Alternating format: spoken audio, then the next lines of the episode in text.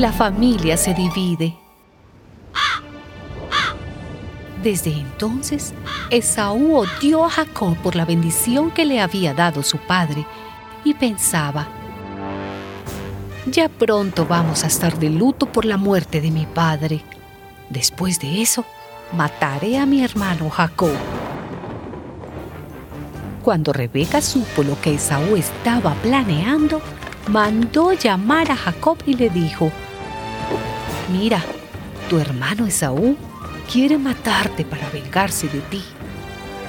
Por eso, hijo, escúchame. Huye enseguida a Aram, a casa de mi hermano Labán. Quédate con él por algún tiempo hasta que se le pase el enojo a tu hermano y olvide lo que le has hecho. Entonces te mandaré a avisar para que vuelvas. No quiero perder a mis dos hijos en un solo día. Jacob llegó a casa de Labán. Allí vivió mucho tiempo y se casó y tuvo hijos.